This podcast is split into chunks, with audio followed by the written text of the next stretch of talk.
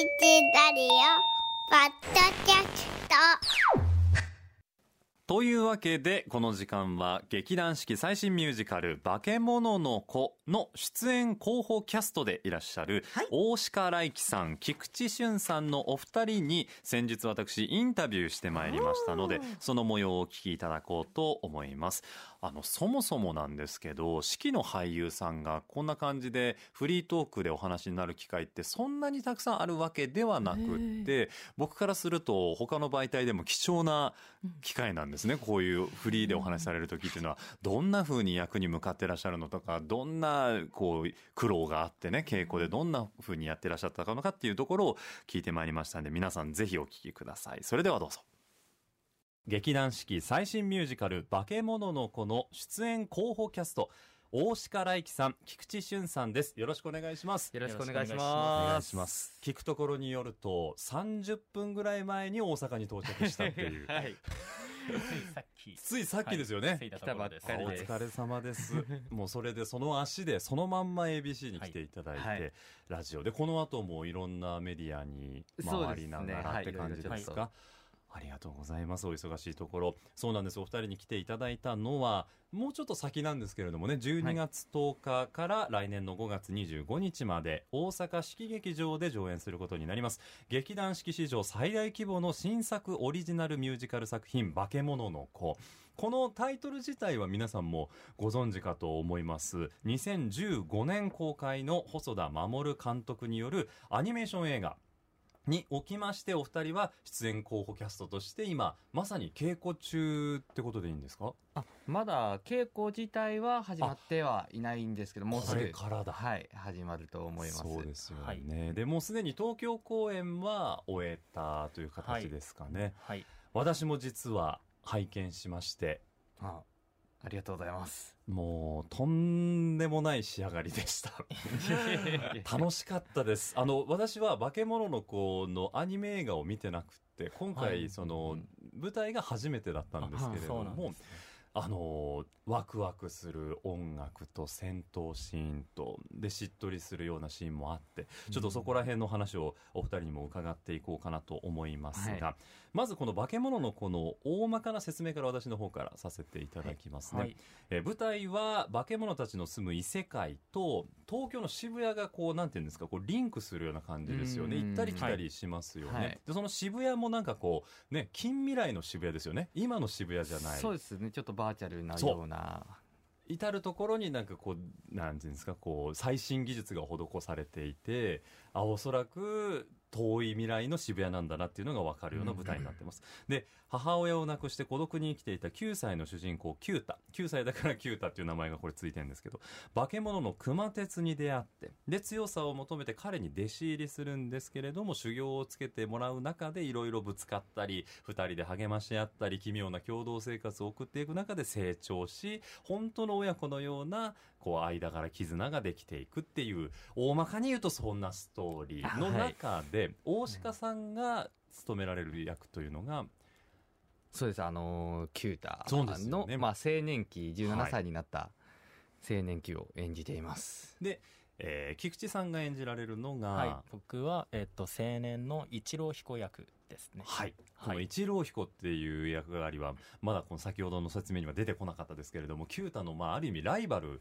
その親友であり、まあそうですこうね技術をこう磨き合うはい。存在みたいな感じですよね。はい。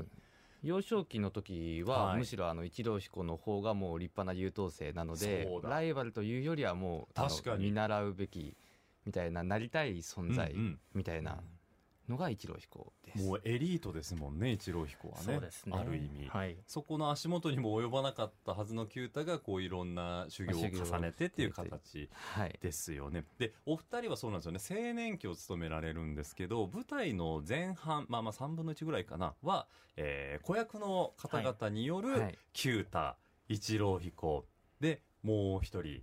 はいですよね。ジローマン、ですね。そうそうそうそうそう。の3人が、まあ、中をこう、なんていうんですか、最初はいびつな関係なんですけどだんだん仲をこう深めていくみたいなところがあってまず大鹿さんからですけれども、はい。主人公キュータ、はい。青年期になりますと戦闘シーンも多かったと思うんですけど、まあそうですね、えなんかまあ出てきてからあまあこれ言う最初まあ戦闘というか縦のシーンから始まるんですけれども、まあなかなかないかなってうんいう出てきてすぐまあ突然動いたりするのはなかなかないかなっていうのでまずそこがちょっと大変だったところはありますね。そうですよね、はい。それでいうと大鹿さんあの先日はシンバデビューおめでとうございます。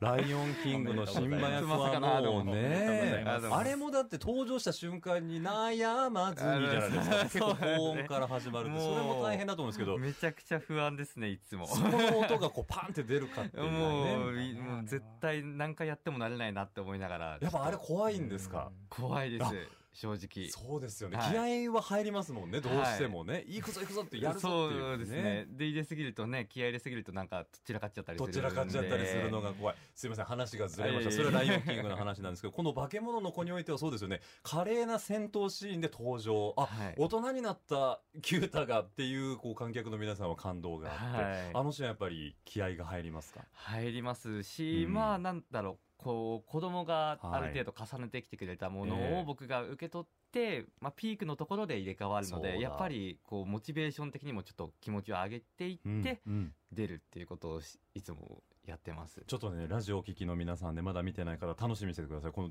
キュータが子供から大人に変わるシーン、そうだ、ものすごくかっこよくって、すごく自然で、えってなりますよね、見てる人。ねあそうですよねト。リックはあなりますか？あ、そう、トリック、菊池さんが今トリックっておっしゃいましたけど、はい。本当そう。あれは。素晴らしい。あれ素晴らしいですよね。あれ練習大変じゃないですか、大鹿さん。いやあの初日まであの外部の方がその、はい。クリエイターで入っていただいてるんですけどもうあのし試行錯誤してどうしたらこううまくすり替わってるかっていうのまあもちろんマジックなのでええ。大きくなってるわけじゃないので、そうですよこね。うどうにかしてで僕ちょっと身長が高いので何センチぐらい終わりですか？175ぐらいあるんですけどど。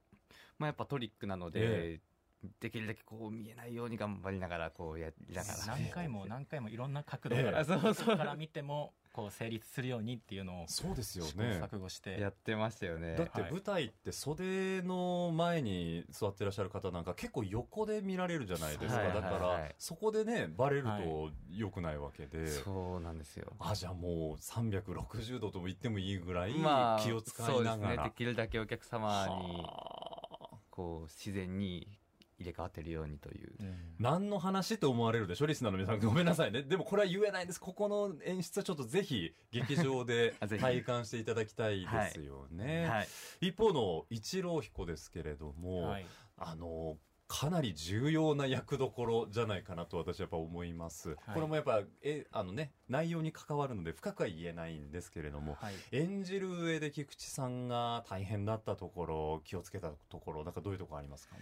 そうですね、ええ。僕個人的なもう本当話になっちゃうんですけれども、はい。あのうん。ここまでこはい。う喋ってがなって歌ってっていう役が自分は初めてだったので、まだ慣れない部分もあってそういうのもあってただキュータも相当お。ねいやまあ確かに。でもお互いですよ。あのそうですよね。2幕の最後の方とかでええ。戦うシーンがあるんですけど、まあ、やっぱり盾の中でも合図うん。があるのでそれを声でやったりしているので、どうしてもやっぱ力入りますしもっと叫んでいいとも言われる時もありますし、そこでやっぱりやりますよね声一は。日2公演とかもあるんですか、はいははい。え？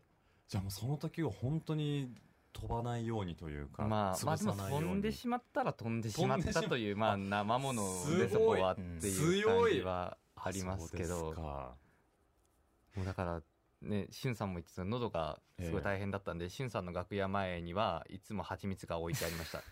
やっぱ蜂蜜ですか？蜂蜜舐めて。ですよそれね僕聞きたいんですよ。その俳優の方々どうケアされてるのかな。僕も一応その声が飛ばないようにはい気をつけなきゃいけない仕事ではあるんですけど、飛んじゃうんでよく。蜂蜜です僕かはもうマヌカハニー。あ出た。ニュージーランドの魔法の蜂蜜。マヌカハニー。常にこう舐めて。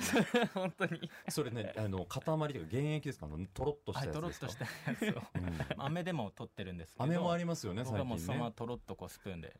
あれこなんか SPF みたいなのあるじゃないですか。SPF は紫外線のやつだけどなんかなんちゃらプラスなんとかそうプラスなんちゃらみみたたいな。あれは結構強めのやつですか？なんかでもええ。僕すごい高いやつなんかいいんじゃ いいやつ、ええさすなんがですごい高いやつをもうこれでちょっとここ妥協できないと思って、なるほど。そはい。こにはもうお金を思い切りかけて、はい。ケアのためにと思って、だから楽屋はえもうずっと蜂蜜の匂いでしたね。いや本当いい匂いでしたよ。えプーさんがいるのかなっていうもう蜂蜜の香りがずっと漂う。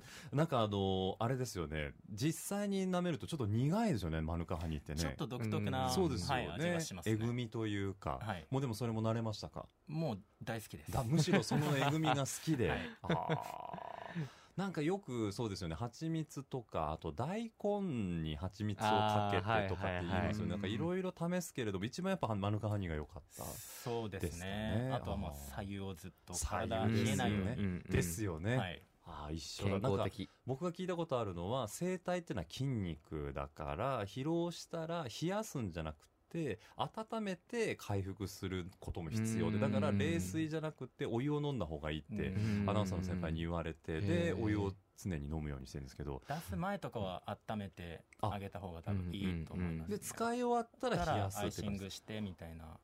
勉強になる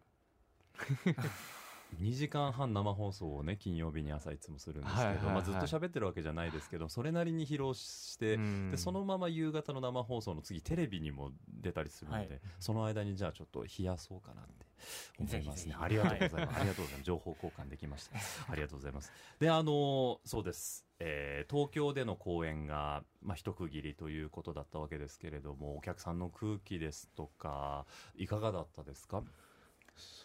そうですね。まあ最初はやっぱり、あのーし新作ですしオリジナルミュージカルっていうのもあってまあ本当なんだ期待をしてくださってる方もいれば本当にどうなるんだろうっていうようなあのー感じの雰囲気がすごい客席からも伝わってくることが多かったですよね、うんうんうん。結構。やっぱだってね劇団四季さんといえば、まあ、ディズニー作品とあとオリジナル作品とっていうのはうんよく触れることあっても、化け物のこう劇団四季でやるのって正直あの決まった時にこう速報が流れた時にざわつきましたもんね、うん。やっぱり。そうですよね。僕もびっくりしました。あ菊池さんもですか、うん。やるんだと思って。原作はご覧になってました？僕は、はい、見てたんですよ。知ってた作品だったので。あ参加したいってすごいはあ。その時思ってはい。この役っていうのはオーディションに自ら手を挙げてはい、受けに行くわけですよね、はい、一郎彦をやりたいって思ったんですかその時に？えっとそうですね。でも実は、はい。ここだけの話、はい。あの連役も一緒に受けてたんですよオーディションで、うん。だ第一希望一郎彦で一番やりたい役、ええええで蓮も受けてたんですけど、ええええええでもやっぱ一番一郎彦が僕はちょっとやりたくて。はあ。あのなんですか観客の立場で拝見してで後で原作も見てはい。めちゃめちゃぴったりですやっぱり。いやじゃないですよ。大鹿さん。いやめ菊池さん。声もぴったりだしなんか雰囲気もそうですびしっくりするぐらありいがとうございます。ちょっと一郎彦って妖艶な魅力があるじゃないですか。そうですね。影があるというか,、はいはい。そういう美しさそうなんですよ。役者さんにそもそも備わってる。で僕は正直一郎彦のキャラクターを先知らなかったんでで菊池さんの雰囲気にええと思っていやもうすぴったりですよなんか。ぴったりでしたよね。でも僕もその一郎彦って役をやらせていただくにあたって、もう役作りというかもともと結構トレーニング筋トレをしててもうすごいパンパンだったんですよ。すごいですよ。あの菊池さんね皆さんラジオなんで拝見できないかもしれないけどもう肩と腕ともうカットがすごいです、すごかったです。いやもともともっと大きかったんですよ。あそうただなんですか？その役をやるにあたってちょっとシュッとなんかスマートな方がなるほどなるほど。より説得力が確かに、うん出るかなと思ってちょっと絞って筋肉を落として、うん。そう近づけたっていう部分はありますね。一郎彦が熊鉄みたいな体型だっておかしいですもんね。ね。そ こはやっぱこうスラッと 細表な感じですもんね。そうですね。どっちかっつったらなんか虚弱体質みたいなあ感じかなっていうイメージがあーったので。ね。はい。ああじゃあそれまでこうパンプアップしてたものを絞ってはい。役に向かった、はい。でもそうすると体力がちょっと一時的に落ちたりしません。パワーダウンしません、はい。全体的に免疫とかも落ちそうですよたり、ね、はい、だからそこのケアというか大変でしたね。それもあってやっぱりそうかい。声も出さなきゃいけないっていうところの体力維持がやっぱ大変だったそうですね。ですよはい。ね、逆に大鹿さん大鹿さんでもうキュータレンぴはい。ったり、いやぴったりです。いやいやいやいやいやいやなんか戦隊もので言うとレッドブルーみたいな感じなんですよ僕からすると。さあなるほど。そうですよね。イメージが。ですよね。大鹿さんがレッドで菊池さんブルーでもう本当ぴったりな感じですやっぱり。えー。まあでもキュータ、まあ、僕はオーディションの話にもなっちゃいますけど、はい。まあ、やるって思って見たことはなかったんですよ化け物の子、で、まあ、オーディション受けるかどうか最初悩んでていろいろあってなんか。でもうまあ先輩とかから「えキュータすごい合ってるからあ。受けてみたらどう?」ってア言ってもらえて、はい、あじゃあ受けてみようかなと思って受けて、ええで僕も一応一郎彦も受けてたんですよ。そうだった えそうなの？あ受けました。受けました。あそうなんちだゃんと歌ってました、えー。課題のやあ。今初めて知りましあそうですつ。か、で僕はまあ第一期もキュータで、ええ。第二期も一郎彦はあで受けてたんですけど、でまあキュータで受からせていただいてって感じですたりですよね。ねやっぱりその配役がこれがまた逆だと違う雰囲気にはなるんでしょうけれども僕はなんかもうハマり役すぎてお二人の。で劇団四季の俳優さんって多分生涯でそのこの役がこの人やっぱりぴったりだったよねみたいな言われる一つの役があるとするならば、間違いなくそこにこの化け物の子の大鹿さんで言えばキュータ菊池さんで言うと一郎彦が入るだろうなっていうぐらいもう違和感がなさすぎて。びっああ嬉しいですね。くりしました。これはねあのリスナーの皆さんも本当に楽しみにしていただいてそのまんま入り込めるんじゃないかなって思いますけれどもね。あの実際に稽古の中では子役さんとのね稽古も多いかなと思うんですけど、はい。一緒に練習する場面もあるんですか？はい。そうですね。まあ、あの、子役も盾をやってたり、まあ、一応しかある、ちょっとないですけど、結構、まあ、楽屋とかでも、はい。あの、喋ったりすることも多いですし、いかんせん可愛いので、そうですよあーもうね、いるだけでも、なんか、ね、そこにオーラがね、出るんですよ、子供の。で、みんながほんわかするんで、一幕とかはずっと子役が、ええあの舞台上にいて、僕ら楽屋とかにいるんですけど、はい。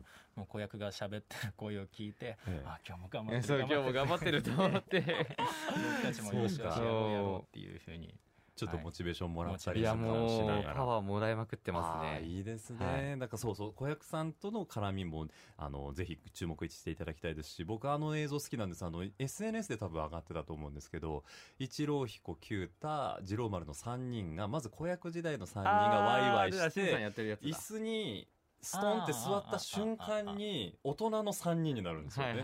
あの映像、あれ TikTok ですか？ツイッターかな？多分ツイッター旧ツイッターで見た気がするんですけど、あの映像もすごいなんかそう成長3人の仲が大人になってもそのまま仲良しみたいな、はい。はい。のがあれいいですよね。あれいいですよね、うん。あれはあの次郎丸の役の子がいるんですけど、はい。えっと青年次郎丸。青年次郎丸の。の方が案を出してくれてこれこうして撮ったら面白いんじゃないかっていうえ。出してくれてで撮影は僕がしてあ。なんかこう編集というかつはい。なげて、元の編集うあの最終的には上の方にやってもらったんですけど、はい。はい、ここで切ってつなげてっていうのはみんなでやって案を出して。役者さんのアイデアでああいう映像も撮るんですね、はい。素晴らしい。ままだ見られますよね。多分あの映像ね。見られる。見られますよね、はい。ぜひ皆さんチェックしていただけたらななんて思います、えーちょっとお時間がですね来てまいりまして化け物の子なんですがお二方から最後に何かこうラジオ劇の皆さんにぜひというメッセージをいただきたいんですがまず大鹿さんから。はい。はい、えっと、まあもうもちろん東京で一公演は終えたんですけど、まあ新しく12月10日からまた大阪で始まるので、あの、よりこう、作品も成長していく、あの、ものなので、まあ東京で見た方も、もちろんあの見てない方も、ミュージカルを見たことない方でも、あの、楽しめるような作品になってますので、ぜひあの、ご家族で見に来ていただけたら、すごい嬉しいです。そうですよね、はい。ご家族にそうだ見ていただきたい。菊池さんどうですか、そうですね。この原作のアニメーション映画を見た方も見てない方もこれ楽しめる作品となっているのででやっぱり舞台っていうのは絶対に生がうん。一番、うん。一番いいと思うのでぜひ劇場で僕たちの熱を感じに来ていただきたいです。あそうだごめんなさい。告知をいただいてから言うのもあれなんですけど剣の登場するシーンがめちゃめちゃかっこよかったです。あ最後の方の。はいそれも皆さんこれちょっと言えます。ああれれはもうね少年漫画的なワクワクがももうわかんないですよね結構。ギュッと詰まってます。あれすごいどうやってんだろうなと思いながら。いつやって？あっけに取られます。あ確かに確かに。そうですそうです。あのクジラのシーンもそうですし、はい。お子さんもおそらく舞台を見て一緒に興奮できるんじゃないかなと思います、ちょっと先なんですけれどもね12月10日開幕となります。来年の5月25日に千秋楽を迎える予定だということなんですけれどもチケットが3月31日公演分まで現在まさに発売中だということですので皆さん詳しくは劇団四季のホームページをチェックしてみてください。この時間はですね劇団四季最新ミュージカル「化け物の子」に出演される予定の大鹿来輝さん菊池俊さんをお迎えしました。ありがとうございました。あありがとうございました。というインタビューでした。お二人ともはいお忙しい中時間を作っていただきましてありがとうございました。本当にぴったりなんです。これは多分見ていただいたらわかるかなと思うんですけれどもね。であの印象的なのはやっぱり役に対して実はこの一郎彦を目指あのやってらっしゃる菊池さんがキュータねもやりたい。はい。レンもやりたいと思っていたっているところとか、い。なんかそういう話を聞きますと作品全体を愛して立候補してるんだなっていうのが伝わってくるし、はい。もうねあの喉のトークで盛り上がったところもすみません 皆さんなんかもし参考になればいや面していただきたいなって。たやっぱりいいマヌカハニー舐めてはるんですね。ねえ結構な高級なものっておっしゃってましたもんね。ねねねえ言いますもんんね。あのお聞きいただいたインタビューはポッドキャストにも残りますのでね皆さんぜひおお聞きいただければと思います。で加えて実はね私ね、この化け物の子に関しては、えーニュースお帰りの方ではい。密着を今なお続けておりまして今ですか？実は。今ということは？まだまだ公開までは、はい。だって12月10日開幕ですからね。それまではまだ日はありますけれども、ええ。あの先ほどご登場いただいたお二人というのはそれぞれ九太と一郎彦の大人青年時の役を務められるんですけどねはい。少年時もあるんですよ九太と一郎彦。今おっしゃってた子役。そうそうそうそう。その九太役のまたこれ候補キャストの方の今まさに稽古中なんですけれどもそこに私え何度かもうすでにお邪魔してその稽古の様子とか拝見してあすごいよ。ーそれすごいことですね。すごい。僕だからその劇団四季の稽古はい。自体を見たことがなかったんですよ。よくあのテレビとか雑誌とかはいはいはいではい。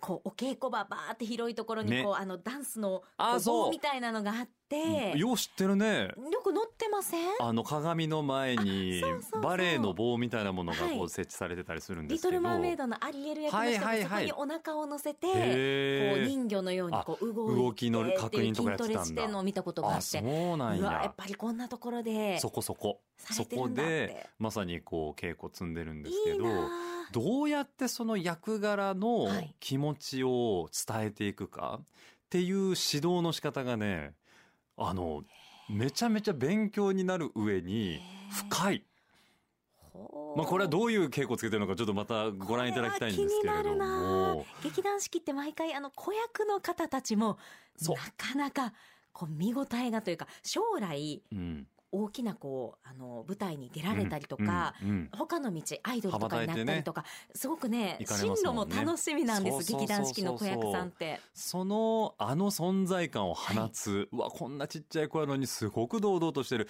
じゃあなぜそうなってるのかっていうところの舞台裏育て方っていうのをなんか見てきたよね気がしましてね。まだ取材は続くんですけれども、はい。そちらも放送日が決まりましたら皆さんにお伝えしたいなと思います。改めまして劇団四季のミュージカル「化け物の子」12月10日日曜日開幕です、はい。来年の5月25日の土曜日が千秋楽となっております。チケットはもう販売中です、えー3月31日公演分まで販売中なんですけれども実はもうホームページをチェックすると売り切れている曜日がちょくちょく出ておりましてやっねはい。やっぱ劇団四季のねチケットってなかなか争奪戦になります。